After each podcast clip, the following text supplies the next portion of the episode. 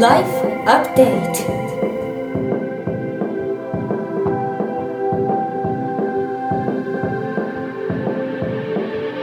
ライフアップデートライフアップデート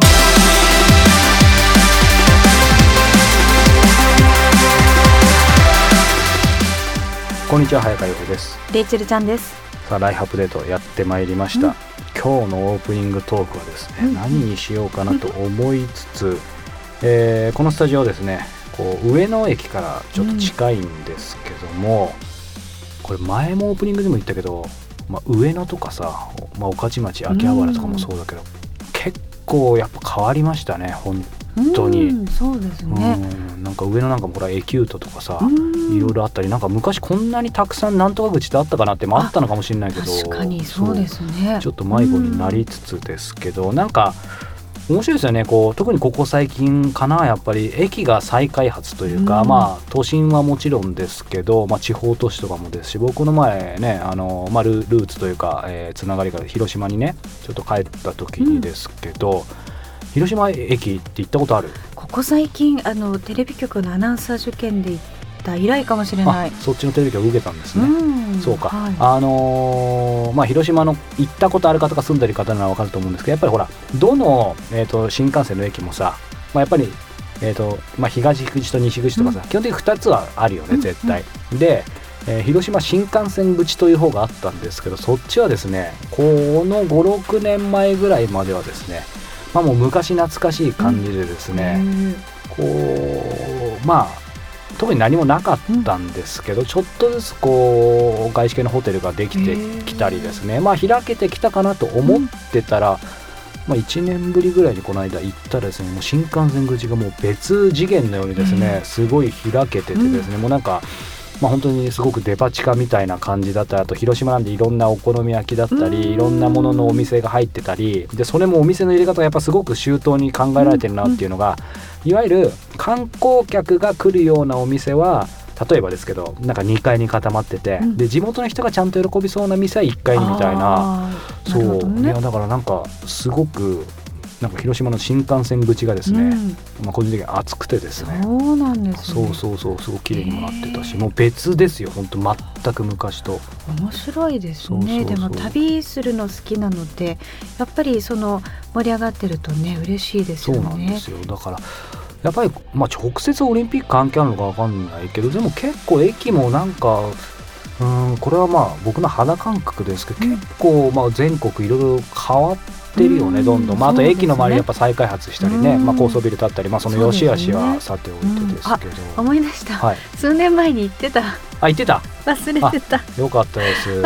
それ新幹線？新幹線で行きましたね確か。新幹線口で多分そんな、そっち側に出ることがないからあん。ま印象ないでしょ、でもやっぱり日本酒広島あそうか。のありそうですね。ごく美味しいところがいっぱいあるので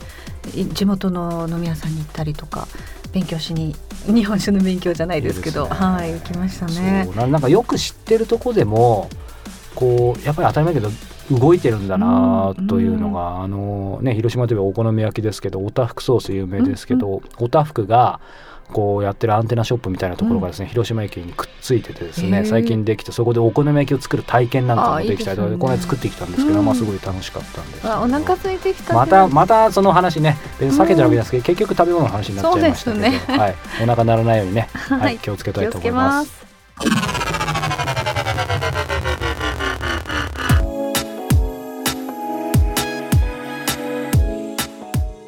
国内外のトップランナーや本物と呼ばれる人に早川洋平さんが直撃。そのエッセンスを皆さんにお届けするこのコーナーですが今月は小説家の清涼院流水さんです。なんか何度お名前申し上げても、はいなんか清涼飲料水ってまあ本当に清いですよね。笑ってしまいますね。はい、まあ、流星さん、ん、今回ね、9年ぶりのインタビューで、えー今回お届けする最後のインタビューですけど、やっぱり振り返って思うのはですね、まあ、レイチェルが冒頭にも言ってくれたかな。まあ、すごくこうまっすぐというか素直な方で、本当にこう、まあ、人によって対応を変えないというかものすごい丁寧なんですよね。だそれはこう今回のインタビューもしっかり僕が今までずっと接してきてですねこの人本当にみんなにこんなしてたらもう倒れんじゃないかなと思うんですけどやっぱりそういうふうに対応してるんですね。例えば一つのメール取ってもものすごい丁寧だしおっしゃってましたね。そうなのちょっとこう改めてこう恐れいるとともにですね、うんでもまあ、丁寧なもちろん方なんですけど、うん。かといってこうほら丁寧すぎてちょっともう近づきづらいとかそういうのもなくてですね、うん。すごくまあ付き合いやすい方なんですけども、ですまあ、そういう意味では僕もこうこの仕事をしてねまあ、なかなかみんなトップランナーの方ですからこう僕のようなねこうビビる人間だとですね、みんなどう思うか分かんないですけどなかなかこう友人になるとかですねそんな恐れ多くてないんですけど、まあ、そういう意味では彼はこう最初にそういう、まあ、トップランの中では友人にならせていただいて、うん。まあ、友人というかもうお兄さんですよね、ええ。可愛がってもらってですね、なんかこの間も、まあ、彼にも直接話したんですけど4年ぶりに会っても、まあいろいろお互い忙しくてなかなか連絡取り合えてなかったんですけども普通に、まあ、家族に話すような下手したら家族にも話せないようなこととかを普通にもう何でも喋れるみたいな。だからいわゆるほらレイチェルもすごい仲のいいまあ例えばうーん高校とか大学時代の同級生とかってさ、もう5年10年空いててもさ、うん。再会したら普通にその時に戻れるよね。面白いですよねそれってねそうそうそう。ね。だから、うん。なんか今話しながらだけどまさかそのインタビューした方がね、そんな風になれるっていうのは。本当に。そう。うん魅力的な方あの語り口がすごくね穏やかなんだけども本当にエネルギーがね安定してそう、うん。なのでまあなんか本当改めてこのね会う仕事まあ仕事というか、まあ、僕にとってもうライフワークそのものですけど、やっぱりこう出会いって素晴らしいなと、うん。うん改めて思いつつ、えー今回のインタビューを振り返らせてもらいました。それでは本編お楽しみください流星さんがこうずっと生きてきて人生で一番こう大切にしてる習慣とか考え方って一個挙げるとしたら何でしょうね？それはあの、まあ、メールでも今回書いていただいて、まあ、今、今この瞬間というかね、ここ最近やっぱり確信してることが、人間にとって一番大事なことは他者へのリスペクトじゃないかなっていうことがあって、他人へのリスペクトがあれば、まず間違ったことにはならないんじゃないかなと思っててね、その他人との関係だけじゃなくて自分の人生においても、なんかいさかいが起こる場合にしても多分そこにはリスペクトがあの欠如してたんじゃないかなと思って、でそれは例えば家族の中であってもリスペクトを持つべきであると思うし親子兄弟姉妹親戚とかであってもそこにリスペクトがあればあの絶対おかしなことにはならないと思うんですね、僕もやっぱりそのいろんな人と付き合ってきましたけど交流してきて相手にリスペクトがある時にはやっぱおかしなことにはならないんですよ、僕は当然あのリスペクトを持って接したいと思ってますし相手がまあ何がしかのリスペクトを持ってくれればまあ本当にそんなありがたい話はないんですけど相手が何らかの事情でリスペクトを捨ててる時持ってない時っていうのは何らかのトラブルになる可能性が高いと思ってて、お互いにその不快な気持ちを与えてしまうとか。でこれはひどく抽象的なようなんですけど、実はそのこれ結構人生の確信をついたんじゃないかなと思ってて、だから例えば仕事を一生懸命やるっていうのも例えば僕であればその編集者をリスペクトしてこの人に迷惑をかけたくないから頑張ろうっていう、そういうふうにも考えられるわけだし例えば家族をリスペクトして家族に苦労をかけたくないから仕事頑張ろうとかだから自分のためじゃなくてその他者へのリスペクトがあると人一倍頑張れるというか、だから早川さんにあの2010年にインタビューしていただいた時キーワードを一つ挙げてくれと言われてあの時はまあ愛ですみたいなことをお答えして、まあその考えはもちろん全く変わってないんですけど、それをだからもうちょっと分かりやすく言い換えるとその人生に一番必要なのは他者へのリスペクトじゃないかなと思って、自分でもだから実践していきたいしあのだから今度新書でねあのこれ実はその3月28日に出る英語新書を書いたのが自分の中でもすごい大きくて、まあとにかく今自分にできる最高のメッセージをお伝えしようと思った時にやっぱり一本大きなテーマとしてあったのが、まあ、ドリームキラーに気をつけてくださいっていうメッセージになってドリームキラー。まあ、ドリームキラーっていうのは要するにビジネス書とかで使われる用語なんですけど他人の夢を壊す人なんですよつまり例えば僕は TOEICやりたいんですっていう周囲に宣言した時にそんなことやってどうするのとかあなたの年齢からやっても無理だよとか TOEIC満点なんてできるわけないよっていう人が絶対出てくるんですよ。これは親切心老婆心という名のドリームキラーみたいなね。いやそれはだからドリームキラーと、まあ、僕はよく好んで言うんですけど、はこのやっぱドリームキラーへの対処っていうのが人生ですごい必要じゃないかなと思ってて、もちろんその嫌いな人との縁切るだけではあのいかないことも人生であると思うんですよね。例えば上司とあったり部下であったり、ね。避けられない人間関係もあるんですけど、まあ、そこで例えば一定の距離を置くとかまあそこで心のシャッターを下ろすだけでもあのその人の被害を受けずに済むっていうか、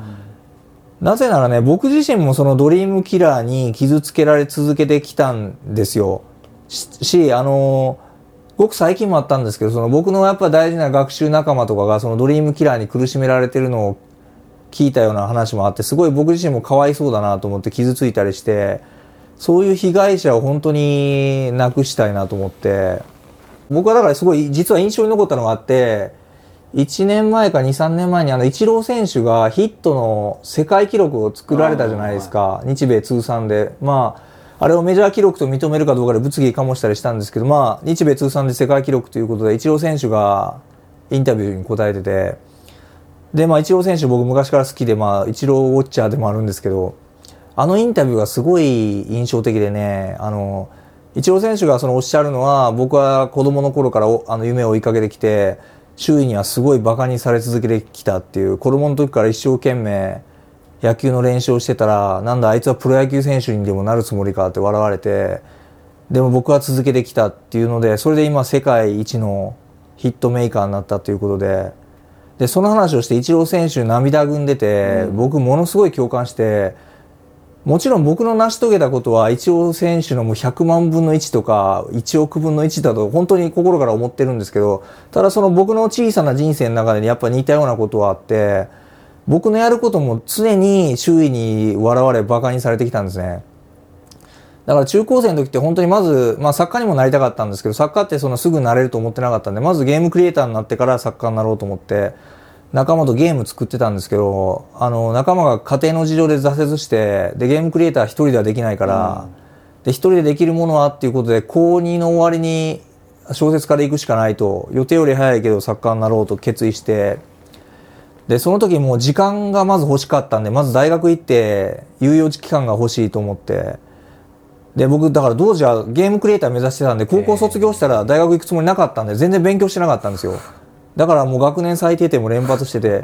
でも僕京都大学行くと決めてすごいな。でその時にも周囲に猛反対されて親兄弟も先生も反対して「お前正気か?」って言って。別にエリートの高校生だったわけじゃないってこといやです全然もう超劣等生で。英語の時と一緒ですねじゃあなんで兄弟行きたいかっていうとね僕の憧れてたミステリー作家の先輩たちが全員兄弟だったんですよ。で京都大学に行けばそのミステリー研究会っていうところに入ればその人たちに会えるっていうのを知ってたのでそれだけなんですよ。あの大学はどうでもよかったんですよ。その作家たちに会いたいからそこに行きたかったっていうのが本音で京都大学のブランドなんか何にも興味ないんですけどその作家さんたちがいるのが別の大学だったらそっちに行きたかったんですけど、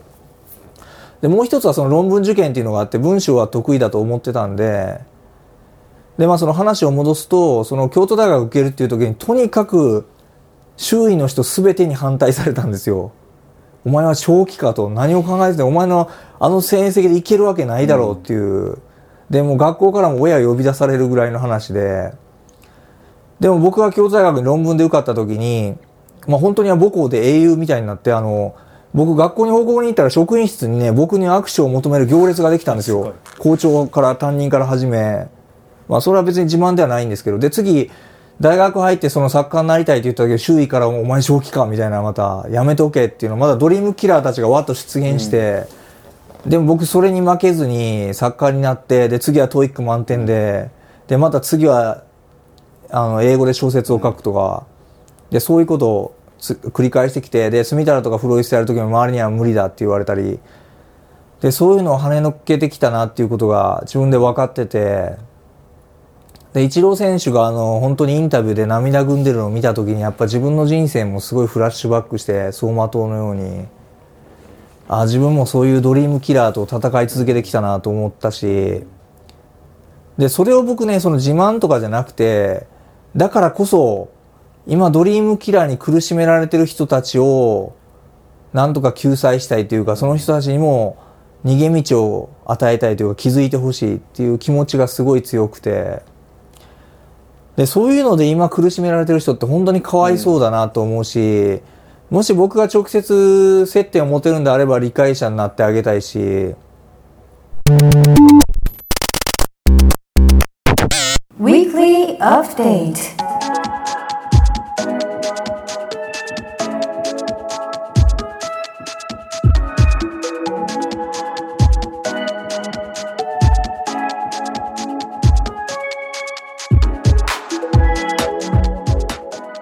Weekly Update. 早川洋平さんが人生をアップデートしてくれる人や物ことを紹介しているコーナーですが、今週は何ですか？ストリークス何ですか？ストリークスストリークスって単語あるんですかね？ストリークスなんだろう。あレイチェルでも知ら私ないと。語彙がねすごいボキャが少僕ないんです。もですね紹介しときながらストリークってあんのかな、あと。To do ストリーク、えー名詞筋島兆候傾向。一時あこれかな？一続き一連。えーとですねこれ習慣化アプリなんですね、ストリークスっていうんですけども、うんまああのねこれ聞いてる方であればすごく真面目な方頑張り屋さんの方も多いでしょうから何かを習慣化、うん。えうん。ーまあ良い習慣悪い習慣ね、うん。いろいろありますけども、えーまあ、それをこう助けてくれるアプリでですね、えー僕はここ1年ぐらいずっとお世話になってるアプリなんですけどもえどうやって手伝ってくれるんですか？これはですね、まあ、もう100万一見にしかずですけど、うん。見せられませんが、えーレイチェルには見せますが、うん。ストリークスってあって立ち上がりますよね、でですねこういう感じで、まあ、執筆とか、うん。えーロングブレスとか英会話とかいろいろ作ってるんですアイけど、コンを自分で作って。そうそう。でえっ、とですねそれを要はスタンプみたいなの押していくんですよ、うん。一個ずつシール貼っていくみたいな。できたら押すみたいな。そうそうそう。で面白いのが要は何パーセントとかうん。何日連続とか、もちろんあの毎日、えー、とアラームで教えてくれるんですけど、それがカレンダーにあのシールを貼っていくように、うんスタンプのようにこうやってついていくので、えー、とすごくシンプルなんですけど、うんうん。えー、とすごく続きやすい。で何パーセントとか、で僕これやっぱり一番恩恵受けたのはですね、うん。まあ、これまで何度もお話ししたように去年、えーどうしても書かなきゃいけないえー本の原稿があって、うん。ずっと眠ってたんですけどこれを5月からちょうど去年の5月28日から。で途中で書き終えた後に計測やめたんで一回ちょっとここ落ち込んでますけど実はここもそうここも書き続けてるんですけど、うん。ただまあ今まで10 12日連続とかなんかトータルで何日書いたかとかなんかそういうのが出てですね。えー、グラフに出るっていうのは面そう白い。そうそう一口30回噛むとかですね。あそんなそう。あ面白い。そうそう。まあこれちょっと僕の個人的な趣味。がだから何でもできるんですよね。ね。そう。だから例えば、うん、良き習慣もですけど、まあね、さっきも、あのー休憩中にあの議論になったんで、まあ、良き習慣なのかなレイチェルにかもしれないですけど例えばラーメンね、はい。すみませんいつも引き合いに出してすみません。そうやめたいとかだったらそのそれをまあやめるとかそういう逆にちょっとあのやめたいものでももちろんあできるんですね、うん。まあ、言葉をだから逆に入れればいいだけで私ラーメンはやめたそうくな。いなので、はい、レイチェルにはあの不要だと思うんですけどそうなのでまあそれが非常に続けやすくうん。なんか視覚的にできるからいいよね。あでも習慣ってそれこそあのね以前もお話になったけども慣れる英語もね慣れるまでがプレッシャーだけど習慣も慣れるまでがですもんね。そうなんですよ。だからこれまさに英語の話しましたけど、まあ、英英会話もそうですよね、うんもうそれでずっとやってるから続くし、ねすごい。面白い。ゲーム感覚でできるっていいですね。そうそうそうそう。やっぱりなんかそういうの大事だよね。うん。だから別にこのアプリじゃなくてもいいと思うんですけえーど、面白い。ただもともとはなんかよく聞くのがほらそのレコーディングダイエットとかじゃないけど、うんなんかちゃんと記録したりあと意外とアナログでそのカレンダーのとこにさそれやったらシール貼っ得とかさうん。あとなんかいろんなのあるよね。そのそれが5個10個たまったら自分にご褒美とかさ。あいいですね。そう。だからそれは多ん分人それぞれだと思うんですよね、何がモチベーションになるかっていう。面白い。でも視覚がそれこそパッて見てわかるね。その成果がっていうのはモチベーション上がりますね。結局やってること一緒なんですけどね、うん。ただアラームでなんか毎日これやれみたいな感じだとちょっときついですけど、うん。なんか単純にピコピコなんかスタンプ押してるみたいな感じが続くかな。他人に言われるとちょっとうんって反抗したくなるけどアプリだったら自分でね。そうそうそう。う。んいいかもしれないですね。なのでまあまあねまたこれがベストかどうか分かりませんが、まあ、僕にとっては今、えーうん。ベターな感じで続けてますんで、はい。まあ、逆にね、あのーまた何か他にいいものがあればまた教えてほしいですけど、うんぜひ。はい、ストリークスおすすめです。以上今週のウィークリーアップデートでした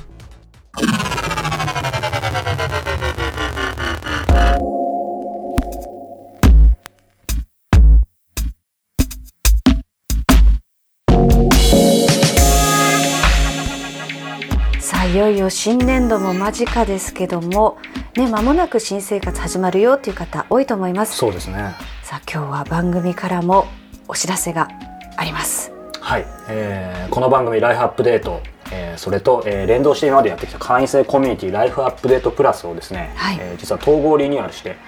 えー今日これ配信されてるのは多分3月25日のはずなんですが、えー今日から、えー会員制のインタビューマガジン「ライフアップデートアンリミテッド」として、えーリニューアルすることになりました。 Life Update Unlimited、はい。またかっこいい名前つけましたね。そうですね。あの、まあ、やっぱりその unlimited っていう言葉、まあ、今ねあの世の中にもありますけどそのライフアップデートとなぜ組み合わせたかっていうと、やっぱりそのライフアップデート人生を更新するっていうのをずっと今までコンセプトでやってきて、まあ、それをより文字通り際限なくというかっていうことを考えた時に unlimited って言葉がまあ非常にしっくりきたなすとごい素敵です、はい。これなぜこのタイミングでリニューアルをするんですか？これはですねちょっとだけ話すとなくなるんですけど、うんどうぞどうぞぜひ。あのまあ、やっぱり今までそうですね僕自身この15年間本当に、まあ、いろんな人に各界のトップランナー中心に会い続けてきて、うん。まあ、ちょっと気づいたことがあってで、まあ、レイチェルも多分いろんな方会ってるから分かると思うんですけど、まあ、そういうトップランナーの人たちがひとたび何か学びたいとか知りたいっていうことがあった時ってやっぱりその人たちもまたほその分野の本物と呼ばれる人に直接会ってるっていうことをやっぱり気づいたんですね。はい。でもレイチェルもいろんなすごい人会っててその人たちもその人と会うことにすごいなんて言うんだろう時間とかお金を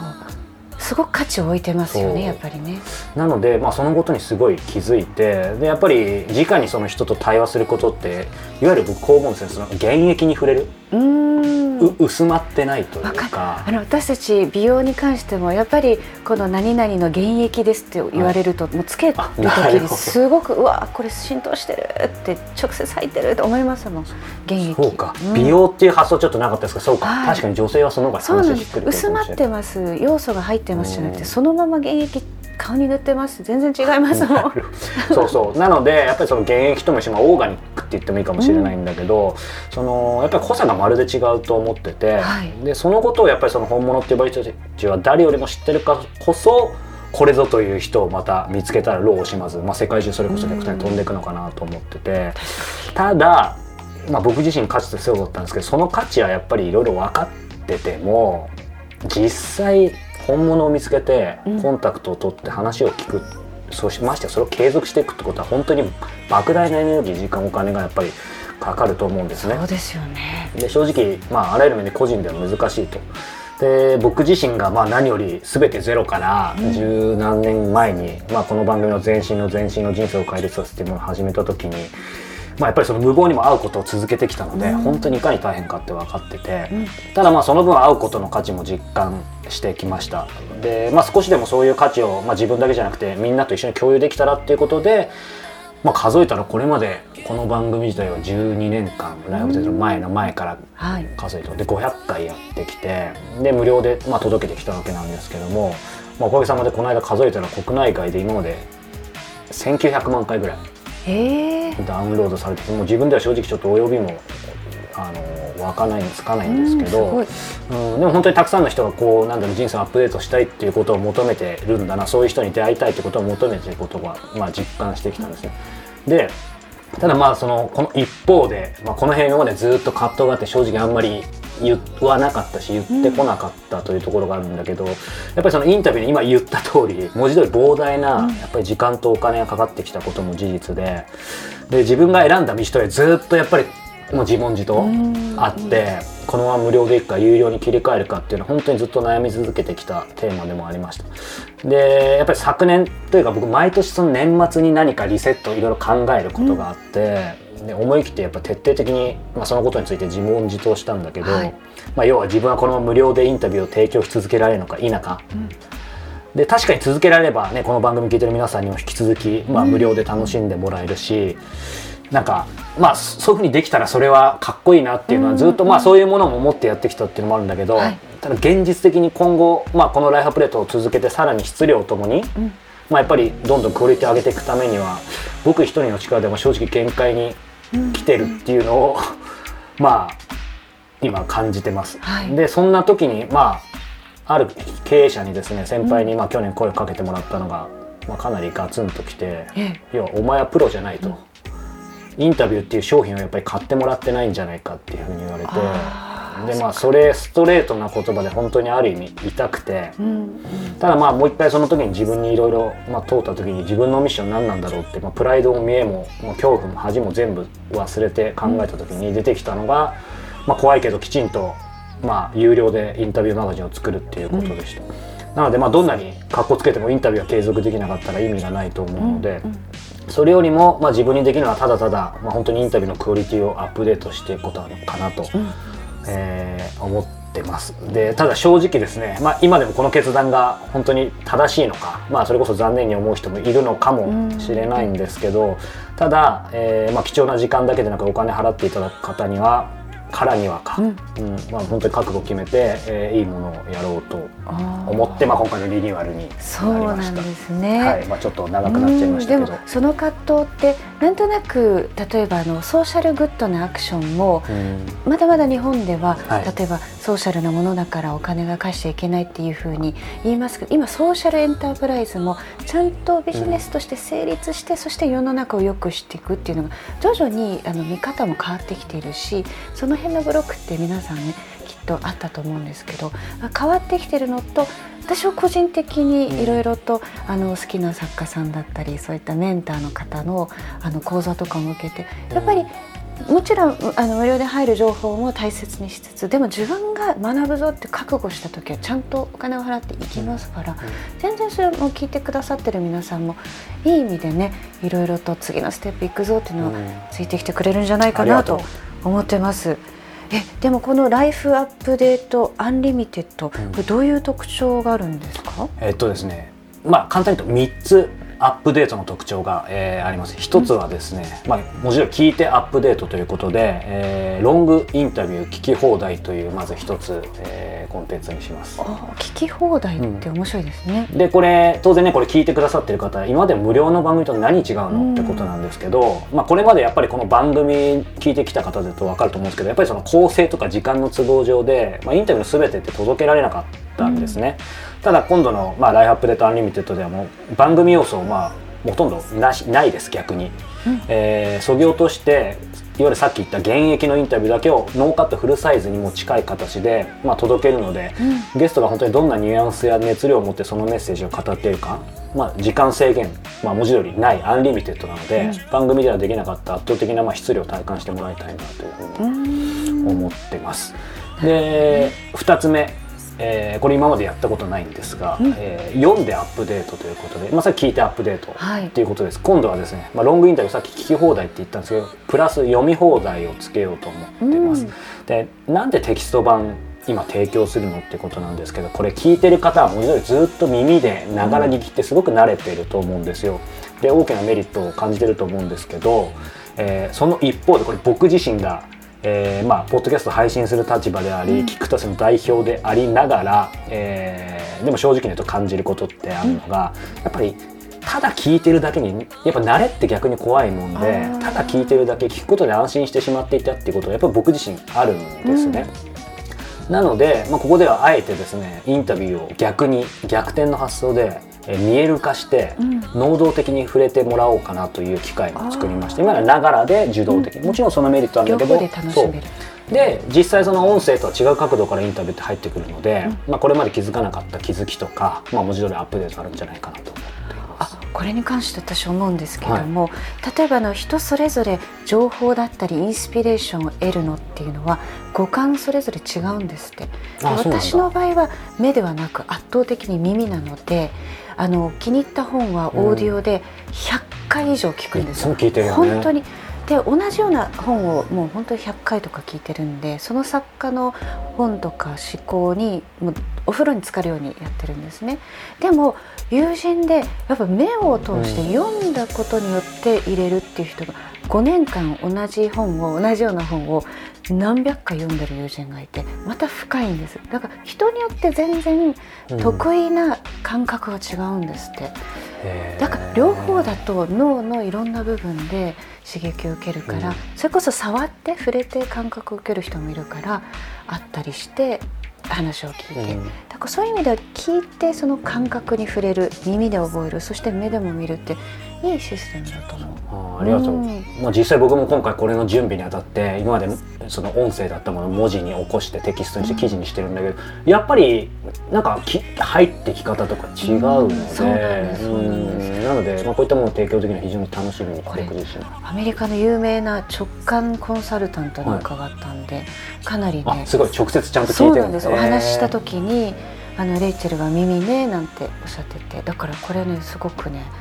いいと思います。レイちゃんのお墨付きがはい。ありまして、そして、えー、3つ目のアップデート、えーなんですけど今度はですね、まあ、読んでアップデート聞いてアップデートこれに加えて質問でアップデートっていうのを考えてます。これどういうことかっていうと、はい。えー僕これから Life Update Unlimited はゲストって言わずにですねアップデーターっていうちょっと命名した文字なあのきなんだろうソフトのアップデーターじゃないんですけど、で彼らへの質問相談随時募集してみようと思ってます。でやっぱりその聞く読むに加えて最後のこのピースなんで質問するっていうのを入れたかってていうと、まあ、やっぱりその実際会員さんが直接質問するっていう直接会えるっていうことができればベストだと思うんですね。でもちろん直接じゃないんですけど、それに限りなく近い体験をやっぱりしてもらうことで読んで聞いて質問するっていうことでまあ、やっぱり3つの掛け算だと、まあ、正直いい意味ですけど僕自身もわからないぐらい多分いろんなアップデートが起きると思うのでそうん、なのでやっぱり皆さんが質問することそれに近い体験をしてもらいたいと思って、まあ、今回のこの質問相談を随時募集っていうふうに思ってます。で取材予定をですね随時公開しようと思ってますので、まあ、ぜひ本当に聞きたい質問をぶつけてもらいたいとこれは楽しみですね。でなのでやっぱりその編集部目線だけのインタビューにならないように、できるだけ、まあ、皆さんから質問いただいて、えー僕がぶつけていきたいと思っています。まあ、今言った3つが、まあ、大きなアップデートなんですけども、ちなみにですけどもこれ長年聞いてくださってる方あのご存知だと思うんですけどこれまでかつて僕が世界中を飛び回って毎月インタビューしていたあの有料でお届けしたオーディオマージンコスモポリタンっていうのがあったんですけども、まあ、そのインタビューも、えー随時聞き放題読み放題でこの中に加えていきたいと思っていますので、まあ、楽しみにしてもらえたらと思います。すごい。これまでのアーカイブにそうね。アクセスできるっていうのはね、貴重ですよね。そうするとこの有料のものになるということなんですが、会費はどれぐらいになるんですか？会話ですね本一冊と同じ、えー程度の、えー、1500円。で、初月は500円。ワンコインで、えーインタビュー聞き放題読み放題触れて、えーもらいたいと思ってます。あでもいいよねだちゃんとリーズナブル。なんか私換算するお酒が好きなんで お酒換算ですか？そういつもスパークリングワインはを2杯ぐらい飲むんです、そう2杯ぐらいの値段ですけどね。なるほど。そういうふうにちょっとサイトに書いておきましょうか。全然ハッピーアワーに行くと3倍ぐらいから。なるほど。はい。あにで。でもねすごい手の届きやすい。毎月全然惜しくない額な。んか本をね読むまあその感じで、楽しんでもらえたらなというふうに、うん。思ってますそうですね。確かに。なのでまあとにかく僕としてはただただ本当にまあ皆さんの人生をアップデートしうる人を見つけてまた皆さんと一緒に見つけて、えーインタビューを届けることに全力を尽くしたいというふうにまあ思ってるそんな次第なんですけども。うん素晴らしい。ねでもこれまでのあのリスナーの方もそうですしこれからあのいろんな出会いがありそうだからどんな化学反応がねそうですね。起きるのか。まあドキドキワクワクっていうのは正直なところなんですけども。深まりますね。深い付き合いになりそうですね。頑張ります、このライフアップデートアンリミテッドライフアップデートのサイトはい https コロンスラッシュスラッシュライフ -upd.com からお申し込みいただけます、ぜひチェックしてみてください。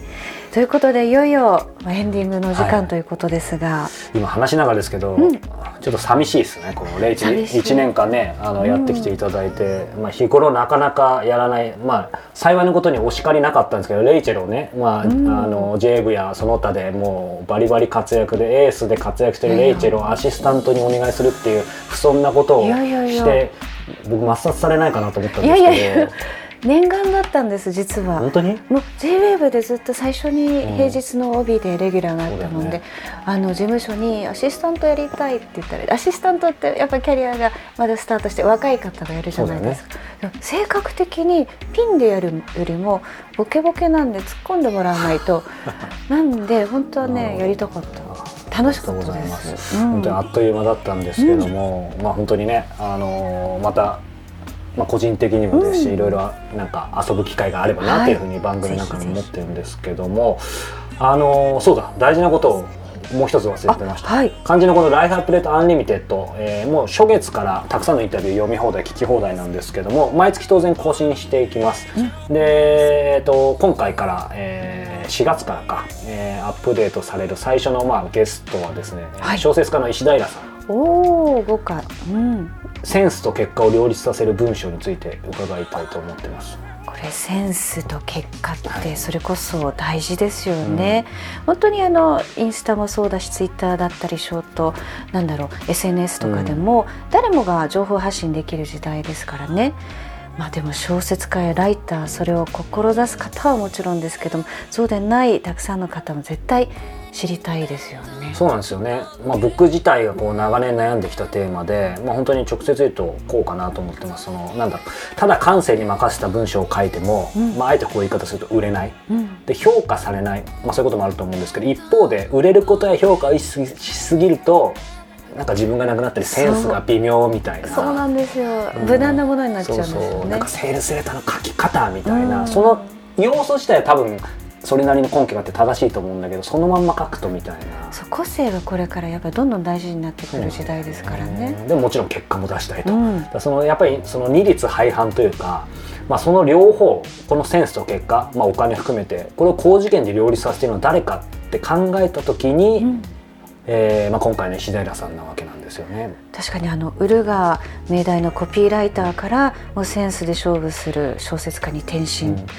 それこそ皆さんもね読んでらっしゃると思いますが、池袋ウエストゲートパークだったり少年シリーズなどね。多くのベストセラーを生み出してで今年デビュー22年目ともうずっと一線に立ち続けてらっしゃいますよね。そうなんです。だからまあ本当にねこうトップバッターにふさわしい人生になったなと我ながら自負しつつ、まはい。あ本当に今後も、まあ、いろんな国内外まあ素晴らしい人たちのインタビューを、まあ、日々模索してアポ取ってイうん。ンタビューして皆さんに届けたいと思ってます。すごく皆さんもぜひ楽しみにしていてください。さあいよいよ番組もエンディングのエンディングです、はい、さっきから常にサプライズばっかりなんですけど もう一つすいません忘れてました、はい。えー実はですね、えー来週からこのライフアップデートの、えーこのポッドキャスト聞いてる方たちこの枠でですね、うん。えー新たな次の番組をスタートさせますすごいなんだろうなんだろう。これ聞いてる方混乱してるかもしれないですね。終わったり始まったりなんか別のもの始ま本ったり。当ですね内容は？秘密です。まだ秘密なんですか、はい、今までと同じ、えー基本月曜日配信ですので、えーこれ3月25日のはずなので今、次は4月1日月曜日に、えー配信されてるはずです。内容タイトルすべて、えー秘密ですがえーまあ、iTunes や iPhone リスナーの方あの番組購読ボタンがあると思うので、そのまま登録しておいていただければと思います。か。じゃあ出るまでもうそれまではちょっと楽しみに、お楽しみにということで。ただまあ引き続きこの枠であのチャンネルはそのままでじゃないんですけど、うんうん。あのこれからも変わらずペースで、えー皆さんの、えー人生に役立つような番組続けていきたいと思いますのでどうぞ来週も楽しみにしていてください。うんということで、えーライフアップデートリスナーの皆様お聞きいただきありがとうございました。そしてレイチェルも本当に1年間ありがとうございました。こちらこそありがとうございました、はい、本当にライフアップデートアンリミテッド頑張ります、そして来週から新番組も始めますのでどうかお楽しみに。ということでそれではまた来週お耳にかかりましょう。Bye for now レイチェルも遊びに来てね、うん行きます行きます